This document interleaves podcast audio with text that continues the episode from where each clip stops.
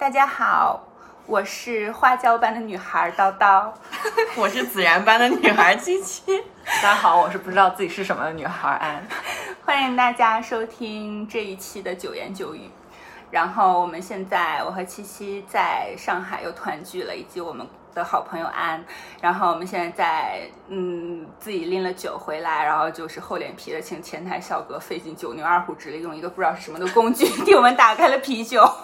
对，订类似订书机一样的东西吧，拆订书机的那个小工具，嗯，给大家分享一个小 tips。对，然后嗯，今天我们想聊聊，我们要不要先说说？今天我们就是因为都还是在共同喝啤酒，嗯，然后大家每个人在喝不一样的啤酒，然后我在喝，我即将要喝的这一瓶是冰顶瓶装小麦，呃，它应该就是喝起来比较呃顺口，然后也比较大中华的德国的小麦白啤。嗯，我在喝莱宝鲜啤，嗯，然后安在喝宝莱纳。我们今天就是回酒店之前呢，在那个居酒屋也喝了一些，就是一个是阿萨奇的生啤，然后还喝了一点清酒。对，我觉得这个来宝的生啤好像有点淡淡的甜味儿，你觉得吗？嗯，是感觉就是比较就它不是像那个刚才我们喝的那个生啤，它如果那个罐装的，它不是都会写着是新口嘛，嗯就会感觉比较凛冽。是 这个来宝感觉好像就更温柔一点。是的，对。然后今天我们就想说，我们一直都觉得喝酒的快乐可能不仅在于那个酒本身好不好喝，然后更在于喝酒之后发生的一些事情。嗯反正我自己一直是觉得，就是在摄入一定量的酒精之后，就会变得很快乐，就感觉很多事情都，呃。很多事情都感觉很可以接受，感觉一切都很美好，所以今天我们想聊聊，呃，但是啊，但是 尽管有的时候酒后充满了快乐，也有一些人类会做出种种令人哭笑不得、叹为观止、始料未及的迷惑行为，所以今天我们想来一起聊聊酒后的行为大赏。是的。我最近有一个观察，因为要录我们的节目嘛，所以我在小宇宙上也听了很多跟喝酒有关的播客。然后我的一个观察是，基本上都是一群大老爷们儿，然后而且很明显的能看到是北京的大老爷们儿，对。就是在一起喝酒，那您看看，对，就很少有听到这种女生一群女生一起喝酒的这种。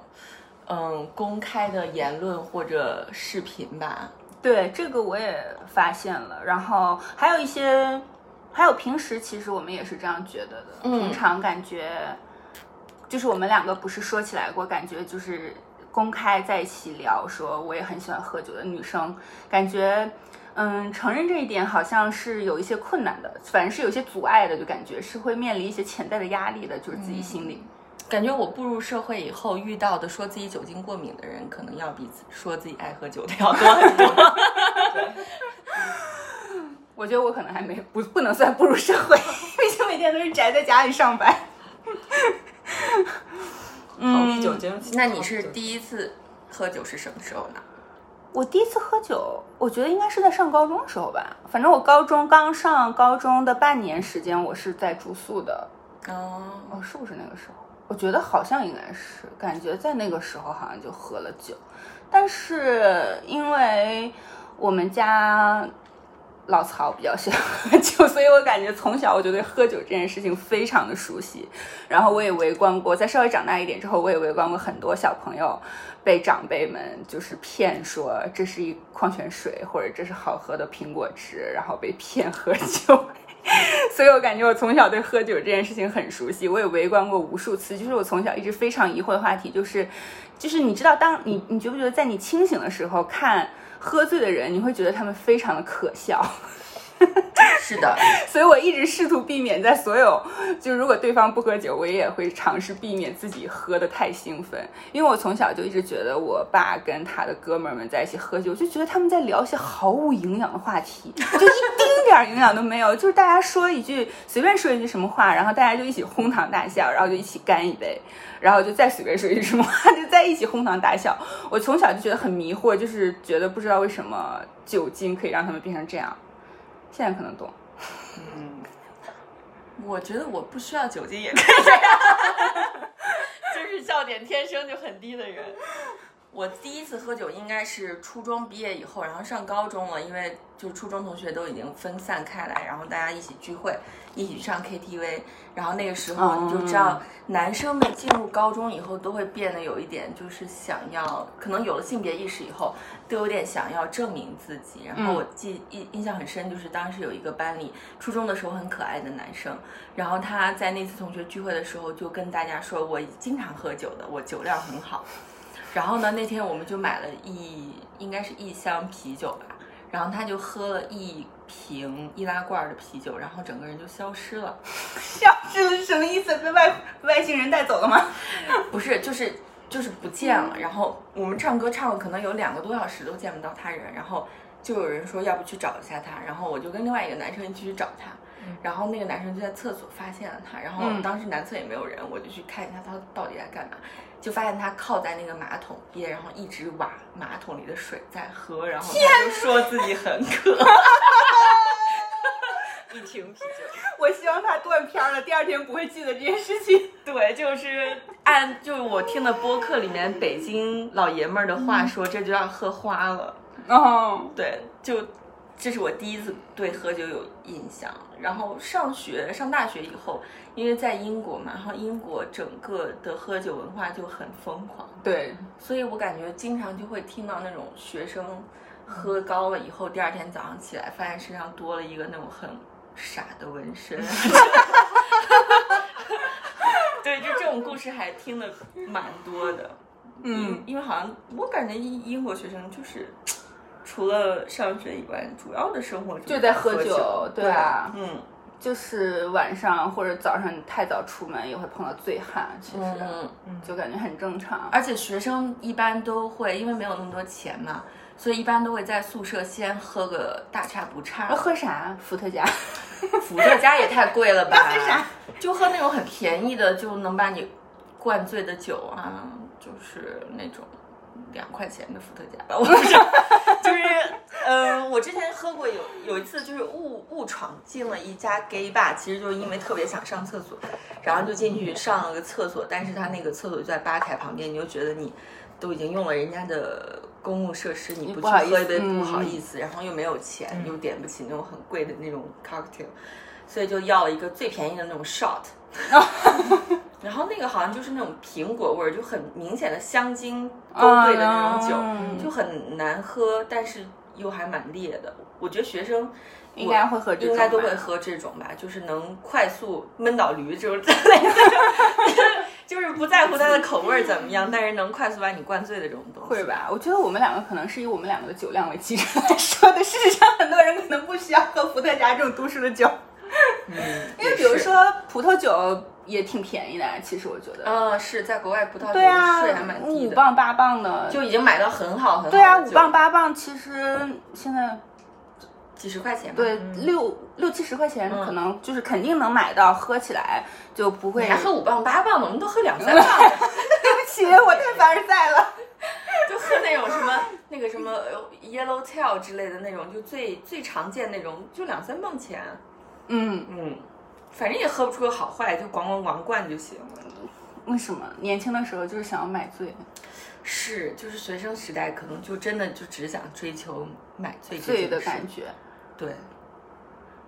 就这段我不知道我爸会不会听到，但是但是我记得我记得我就是上大二还大三的时候，就是他们不会说。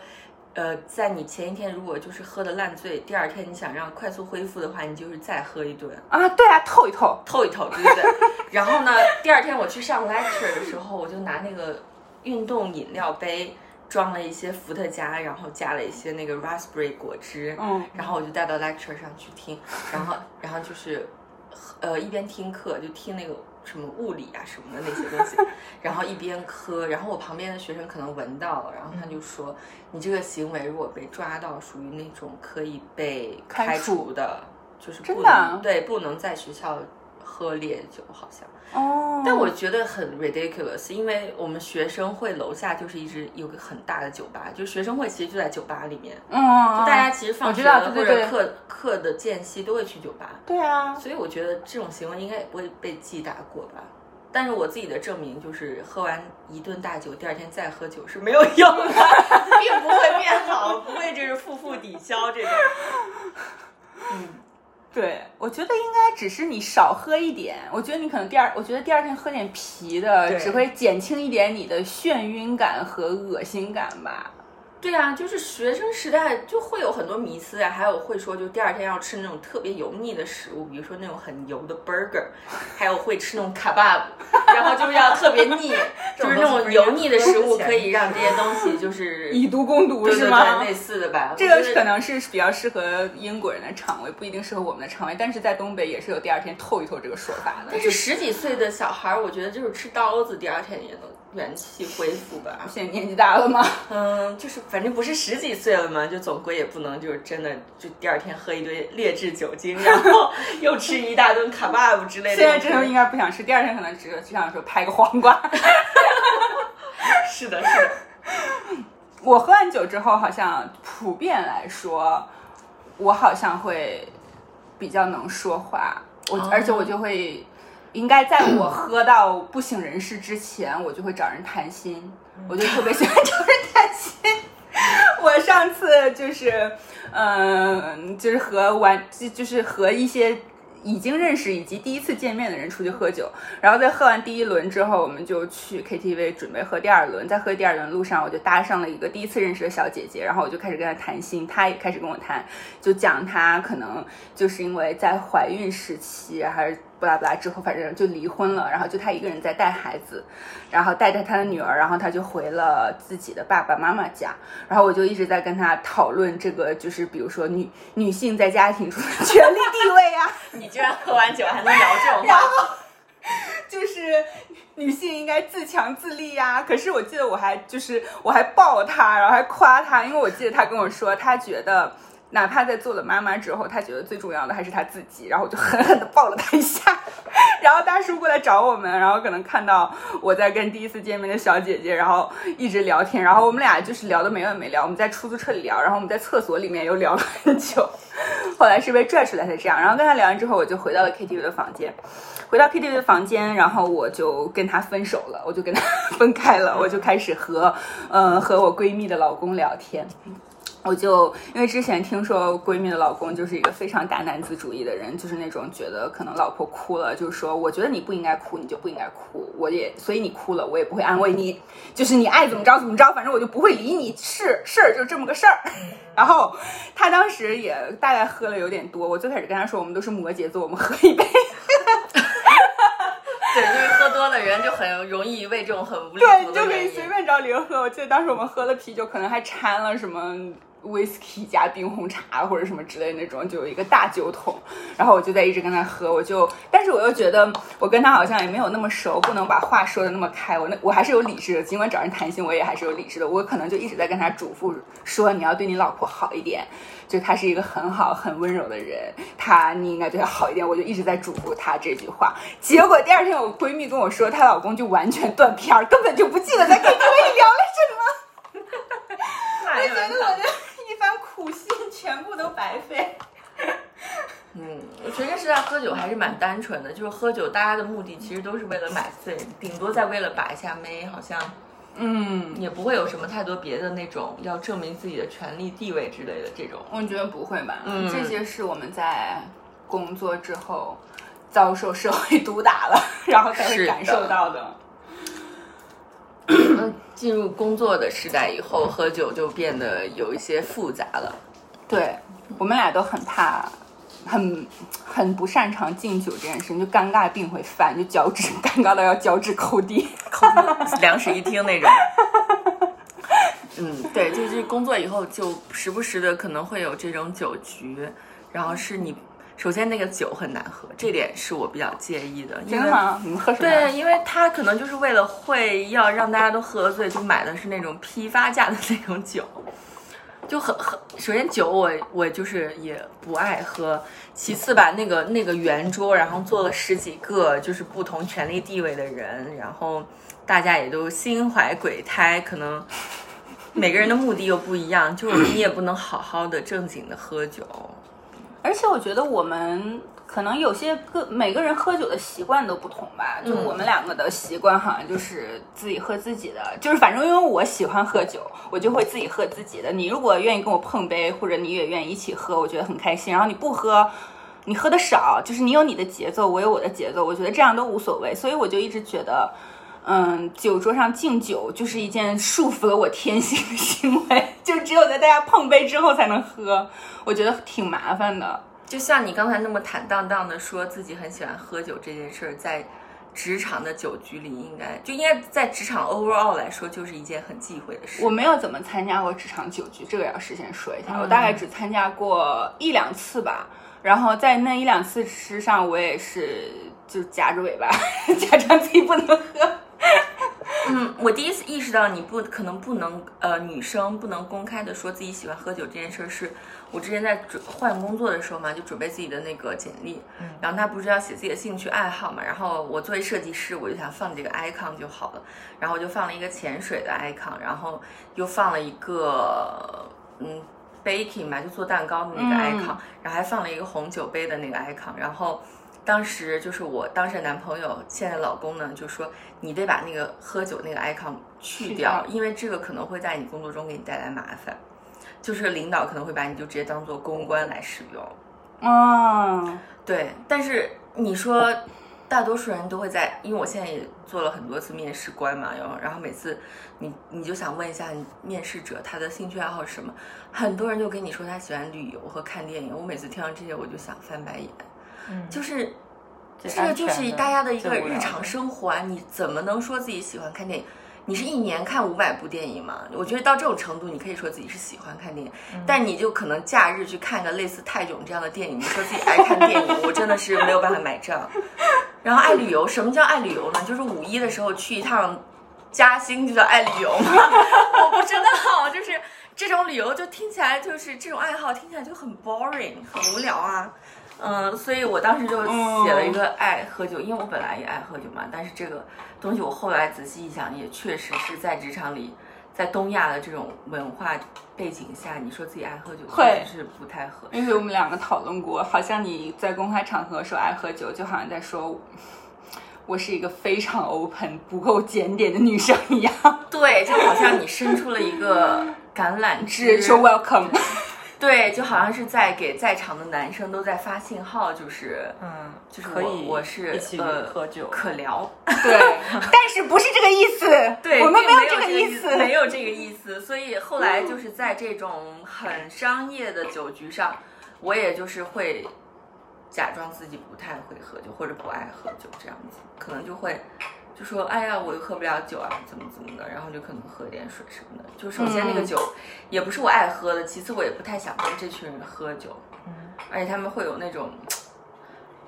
就是互相激励的那种机制，就我喝完这一杯，你喝那一杯，就是每次看到那种很好的红酒被这样糟蹋，干干净就是碎的，咚咚，就觉得这个酒，你想想那个工人付出了多少心血，那个葡萄花了多少力气才长大，就是今年的风土，就是多少年才能遇到一次，然后你就这样给我一杯一杯的干，我真的是，我要是一个法国人，我心都碎了，太生气了。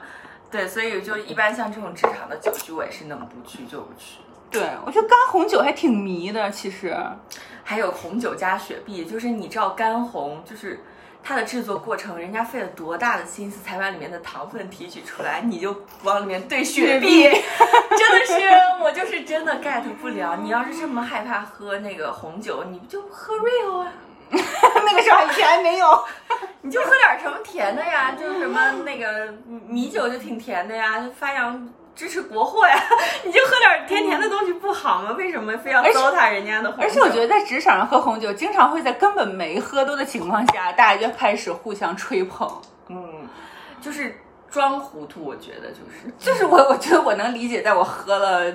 很磕的已经很兴奋、很开心的时候，就大家会怎么说都行。我觉得，我觉得你，嗯，你喝多了会吹捧别人吗？我我好像也不会吹捧别人，但是喝多了之后，我比较能接受听到别人互相吹捧。但是我觉得不太能接受的是，在职场上，大家只是坐下来开始喝第一杯酒，就已经开始互相吹捧，我就会让我觉得接下来的时间都很难熬，然后我就会一个人自己默默在那边干白酒。会会，我也是会，就而且我在二十出头的时候，也会被我妈拉去那种。呃，很莫名其妙的相亲场合，然后这种场合我也是会尴尬到不行。然后就有一次的相亲，就是我当时一推开那个门儿，里面就坐了对方男方的三代，好隆重，而且是那种特别金碧辉煌的饭桌，我就很害怕。然后当时我就为了掩盖这个尴尬，就喝了咣咣咣，喝了很多酒。然后就是后来还据说从楼梯上摔下去，还跟对方的爸爸称兄道弟。你不觉得机器的反应还挺神奇的吗？我换了我，换了我可能不会咣咣咣想自己喝多，因为我真的觉得当时那个场合，我不知道怎么应付得了，我不知道在清醒的状态下怎么去应付，所以我就咣咣咣喝了很多，也可能是图羊图男义务吧。嗯嗯嗯，但是对方的家人就会觉得我很喜欢这个男孩，其实是我真的很讨厌，但我不知道该如何是好。你这太委婉了，真的好难懂。对。然后，而且我记得学生时代的时候，我跟我那个北京哥们儿，我们俩一起喝酒，就根本不会喝多了不会互相吹捧啊，他就会北用北京话骂我呀，就是西他就会说西西你呀就是什么什么什么什么你怎么怎么你就活该，就全是这种话，哪有互相吹捧的？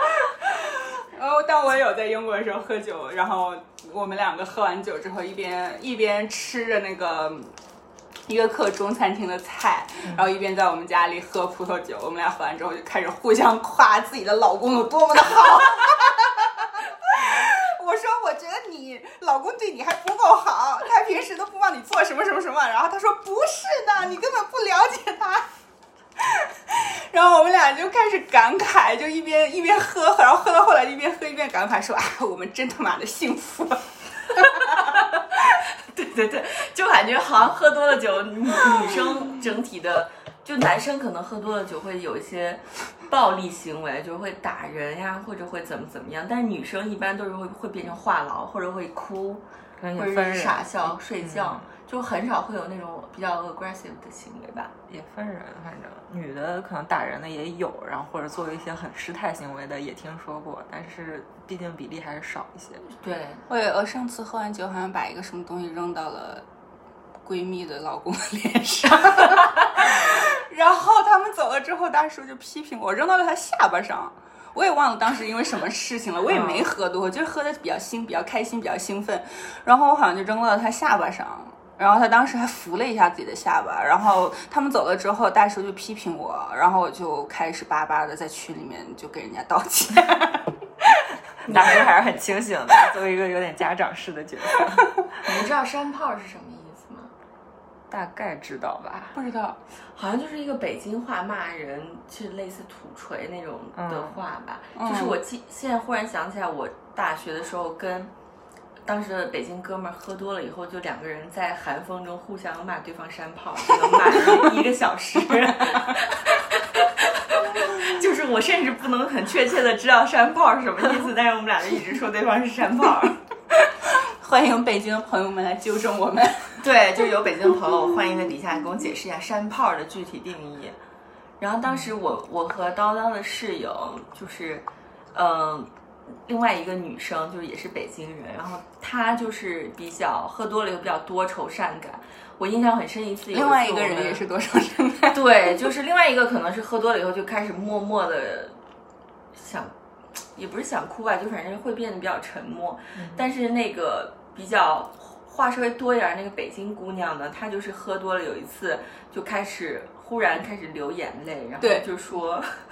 狗的事情，对，他说他为什么人类都要这样虐待狗，狗然后就开始大哭。对，因为在大城市里，就是经常会有时不时的一波一波的，就抓狗啊，然后什么就是打击流浪狗啊，各种各样的行为。然后他，然后他就开始大哭说：“狗狗那么可爱，你们为什么要这么对它们？”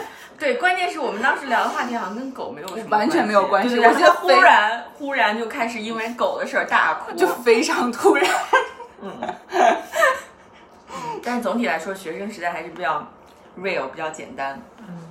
就是工作场合，对，刚才在路上我不是还跟你说，就是我们当时我实习的那家公司，就是会有领导在上班的时候还带着婚戒，但是晚上跟女同事们去喝酒的时候，婚戒就消失了，就是会做这种呃很低端的行为，这就跟去酒吧里摘下婚戒一样的了。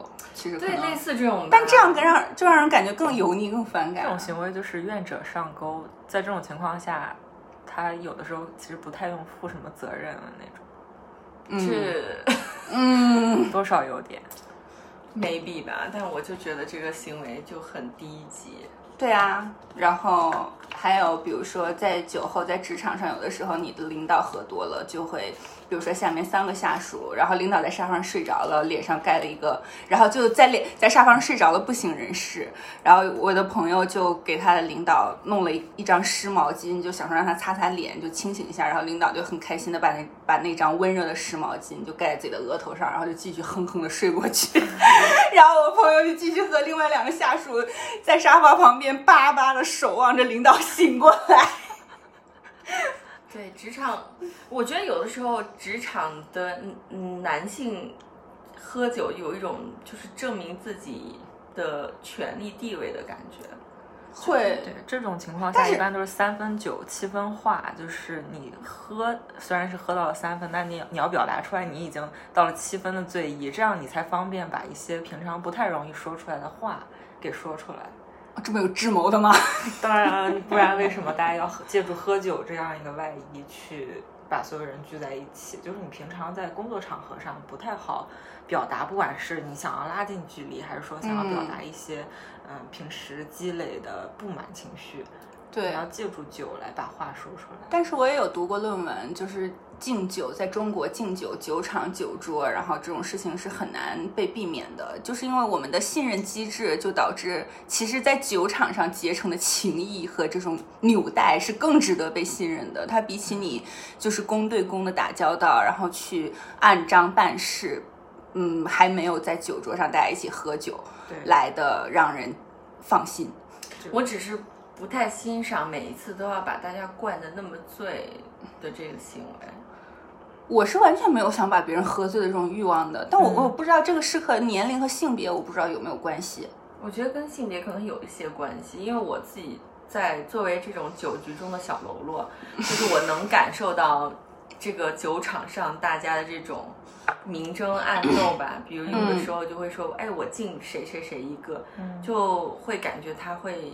就是一切都在酒中，会有一种他想要表达什么意思，但是平时可能说不出来，然后在酒局中可能会通过这种形式来表达他这种想说的话吧。对比起人来，有的时候更人更相信酒，就是大家常说的那个酒后吐真言，然后大家会更相信说你喝上酒以后你的这个表现。才是相对来说更真实的，就是更去除了你日常的那种，不管是束缚也好，还是那种虚伪表象。虽然说可能这跟喝多少有关系，就是 那个外衣脱到多多少跟喝多少有关系，但是大家大家还是更愿意相信那个酒是会去掉一些你平常。不会表达出来的东西，比如说大叔喝多了酒，就会对着闰土哈气，就会对着我们家的猫哈气。我说你好油腻啊！我说他又消化不了你的酒精，然后闰土就是就是嗯，把他的大脸迅速的往回缩，然后就眯着眼睛，一脸很嫌弃的样子，辣眼睛。是，可能大多数东亚人还是比较压抑自己的情绪吧，在酒。酒精的助力下，可能会更容易说出一些自己想说不敢说的话，或者这是平常日常压抑的另外一。但是能清晰的说出自己的观点，应该还是没有喝到位。就如果喝到位了，怎么呢？就可能就只能嘎嘎笑了，要不然就呃。对，所以说就是本事就是你自己还很清醒，但是你把别人喝的都说出真话来。嗯，那其实喝酒也是一种工作啊，酒桌应酬感觉是很累啊感觉是比是是很累啊。在电脑前面工作更累的工作。是的，所以说对啊，我看韩国就是那种。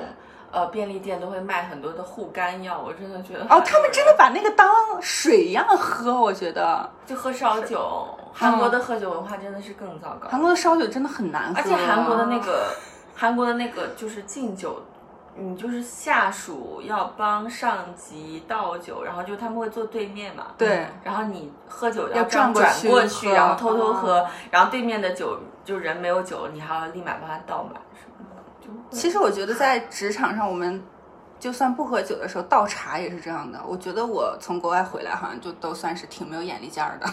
我觉得在国内一直成长的同事们，就是会非常积极的帮领导、老师，然后去倒茶、倒饮料。我感觉我就一直一屁股坐在那儿，然后就长在我的凳，我就长在我的凳子上。嗯。对我也不知道，我有的时候觉得自己可能应该入乡随俗。哎，可是我之前在欧洲的时候就喝酒，也会发现男士都是会帮在场的就客人们啊女士们倒酒倒酒。就如果对方酒喝完了，嗯，就一般不会自己给自己加酒，都是其他人帮你去加酒。也会有这种 culture，嗯，真的吗？是在比较正式的 party 上吗？是也不会啊，就是家庭聚会那种，就是还是会帮对方加酒，但你不会觉得对方是那种在 push 你一定要喝完或者快点喝什么之类的。他会他加之前会问一下你还还要要不要？嗯，那他是在尽一个待客之道，可能是一种待客之道吧。嗯，这个也可以理解，就像我们。觉得肯定酒要够喝，肉要够吃 的这种感觉有一点。嗯，除了这种职场的，就可能职场这方面叨叨的经历会少一点，因为他主要都在家工作。因为叨叨是一个半职场人士，在七七面前，我不敢说自己是社畜，我觉得我自己应该不算。对我就是一个十足的社畜，但是我有时候因为会害怕尴尬，就会在这种很正式的场合说一些不合时宜的话。就像上一次，就是大家在饭桌上忽然，客户会忽然开始互相吹捧的时候，我为了打破这个僵局，就忽然开始讲自己怎么焖农家肥。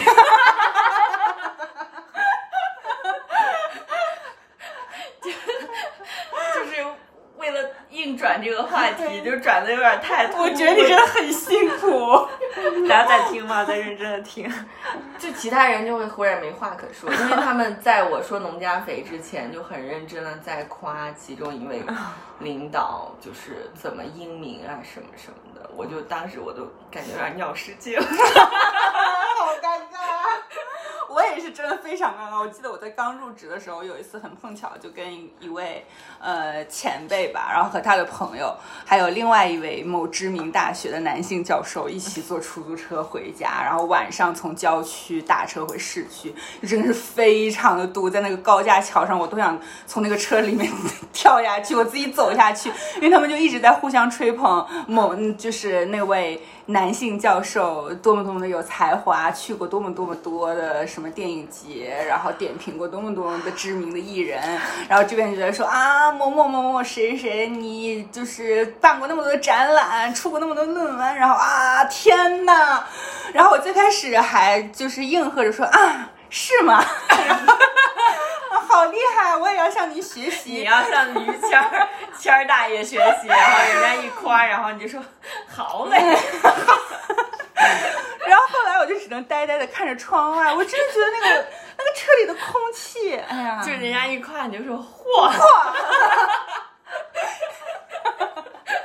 直接把那两个夸的人臊可能回去就发现，回去发现微信没拉黑了。嚯，好家伙！对，我回去要再听听那个郭德纲和于谦的相声，感觉要多学学捧哏。对，就是，但是但但是像这种货和好家伙，应该人家也会能感受到讽刺的意味吧？所以说，就像外国人，你就是你说一句什么什么话，然后他说 interesting，感觉就受到了侮辱，就是伤害性极强，不是伤害性极低，但是侮辱性极高。对对对。那聊完了职场，就因为职场我们我们的体验也比较有限嘛，就说说家庭方面吧。对啊，我觉得家里喝酒最尴尬的就是，我爸会跟我说：“下面请我，请叨叨用中英日三语为大家祝酒。”天哪！就在春节大家吃饭的时候，然后我就一脸懵逼，就 想说 what？嗯。但是我觉得好像很，我觉得我的一些朋友都有与我类似的经历，就是家家长会特别自豪，就是说你，他们还会特别，你有你们两个没有这样的经历吗？就会被家长说谁谁谁，你用英语和你的弟弟妹妹对个话，会会会，当然会。我就无数次这样的经历，我也能理解这是一种让他们感会感觉自豪的行为，但我真的尴尬到我觉得我的脚趾都能抠到地球的另一 那你就。你就配合一下，你就说呃，你就说喝，然后 cheers，干杯，就满足一下他们嘛。因为毕竟，我觉得他们的酒局也不一定是他们自己愿意去参加的吧，就是父母的那些酒局。可能吧。然后他们，我觉得我还是会做的。其实我觉得应该在大多数情况下，我还是一个能能比较能拿得出手吧。我在啊酒桌上敬敬酒的表现，就虽然敬的时候，就是你就会。觉得真的恨不得自己马上消失，进完之后也会心跳很久才能恢复能量，但是我可能也不是那么叛逆的小孩，大多数时候我还是有在做的。嗯，嗯，就祝酒词这个真的是我的一个难点，我不知道怎么说出得体的祝酒词。我我们家一般都是我姐先说，然后我说，这还轮着来。就因为我是我是家里的第二个小孩儿，嗯就我爸我妈他们都是排行老二，然后我也都是我这一辈中的第二个小孩，所以一般都是我的哥哥或者我的姐姐先说，然后我在这个里面，在在这个时间我就在心里打草稿，而且你敬酒的话要从比如说姥姥姥爷开始敬，然后敬到大姨，敬到小姨，还有姐姐，还有弟弟，我我我们家都是这么复杂的。我们家也是亲戚非常多，但是我一般就老人，我可能会说一下祝你万寿无疆，但是到了就是这种平辈儿一点儿的，如果他在上学，你就能祝他一下学业有成。最多说个这个了。万寿无疆也也太 抓马了。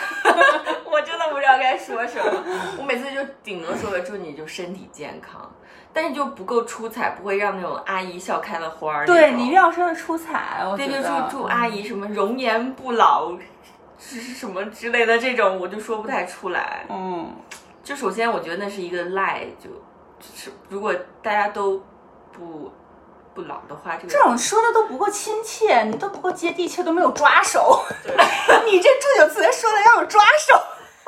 比如说，你要说就是今年这一年吃了大姨给我包的粽子，也吃过大姨给我包的饺子，大姨帮我酿的酸菜，不，大姨帮我寄的酸菜，我感觉嗯我感受到了这种亲戚之间的爱是多么的可贵，然后希望大姨一直身体健康，然后等我现在我慢慢长大了，我也会让你尝到来来自我的家庭的味道，就要说成这样，我们家说成这样。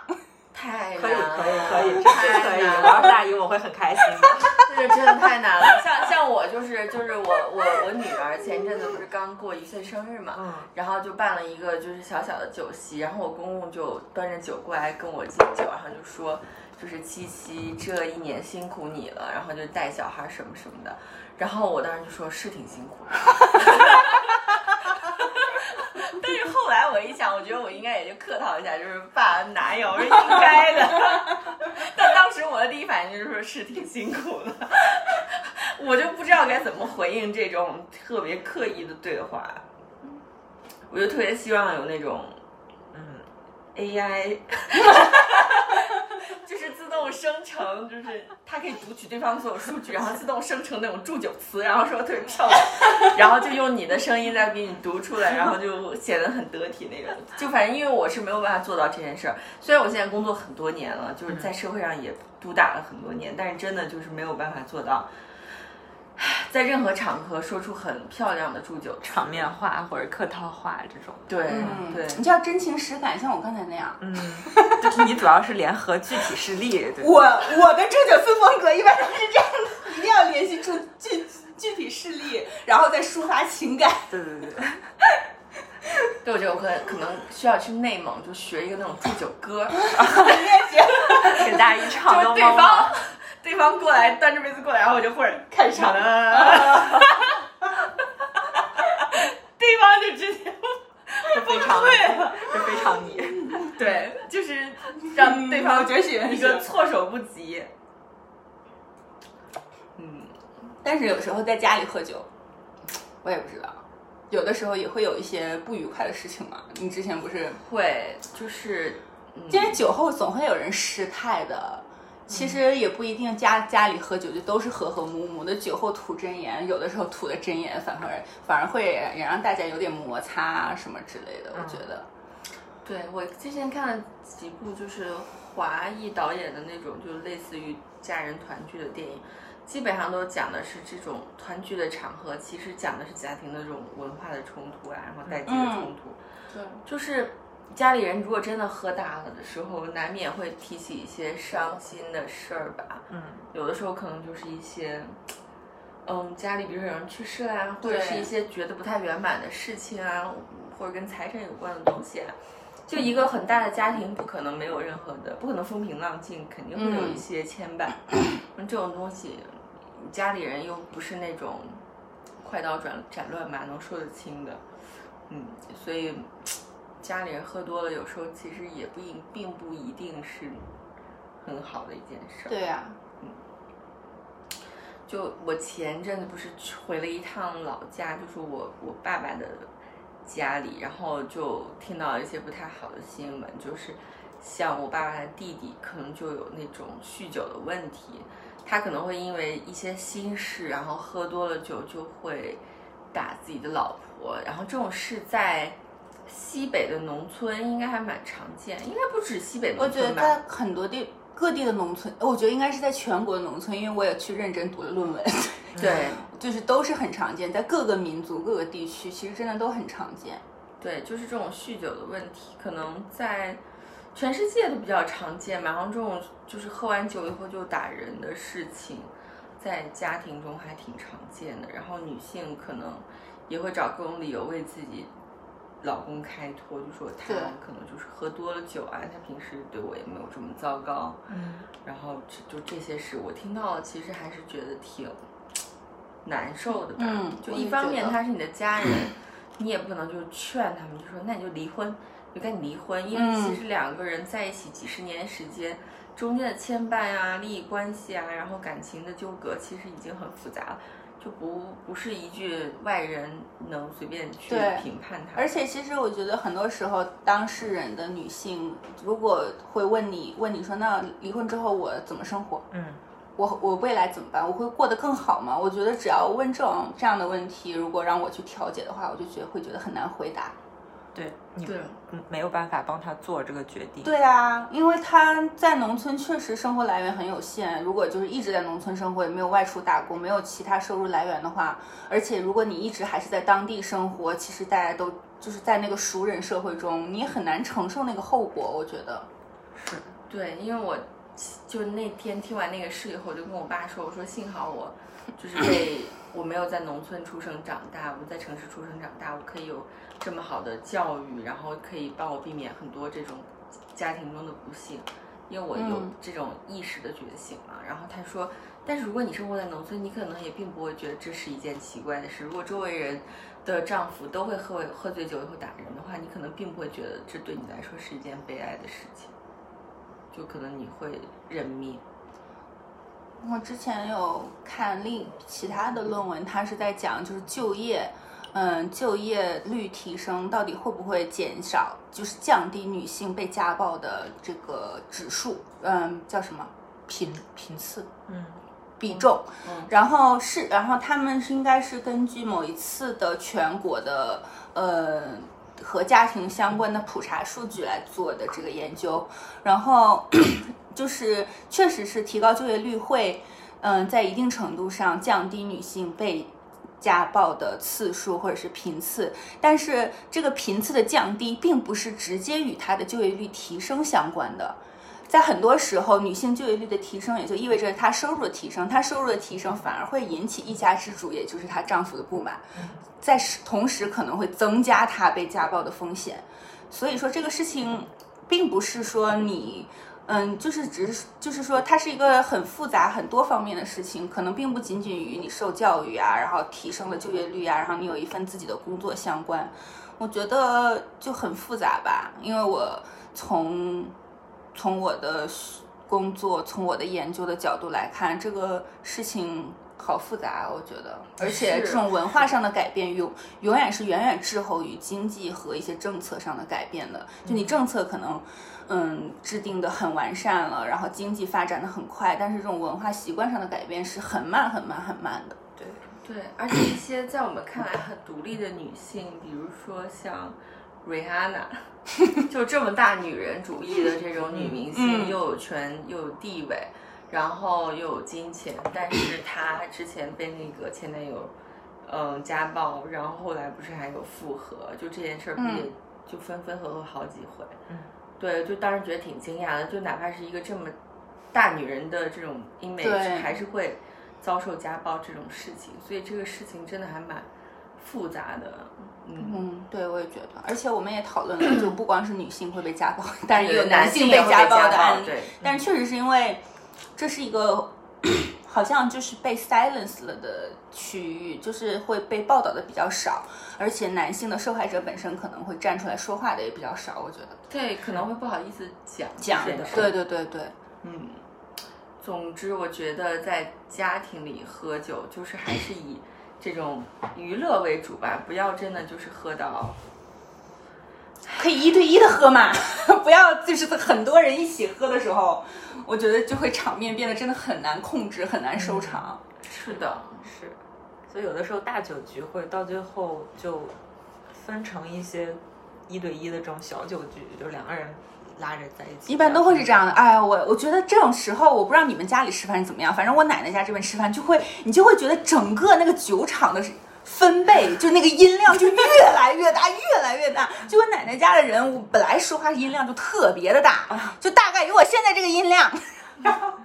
然后就是随着酒喝的多，然后大家就分对，然后情绪又起来了，大家又分成一些小团体，你就会觉得你就脑袋嗡嗡的，好像进了一个 bar 一样。是的，是的，就特别的吵。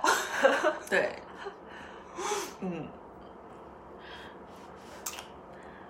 而且我们也还想说，觉得喝酒之后在家里喝酒可能会没有这样的担忧，可能会比较少一点。但是我和七七之前也讨论，就是不管是女生还是和还是男生，在外面和同事、朋友以及去酒吧喝酒的时候，都也要注意好，保护好自己。对，有这个关于去酒吧喝酒，我一定要有一个 tips 提醒大家，就是。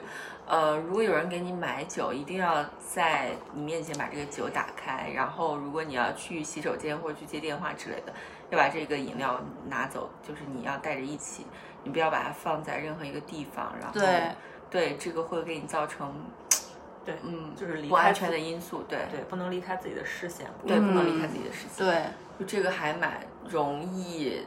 有，比如说像下药啊之类的，对，还挺容易发生的。嗯，是的，所以就是女生在外还是要，不管女生男生吧，都要注意自己的安全。对，就是喝酒很愉快，但是，对啊，安全也是第一位的。是对，嗯。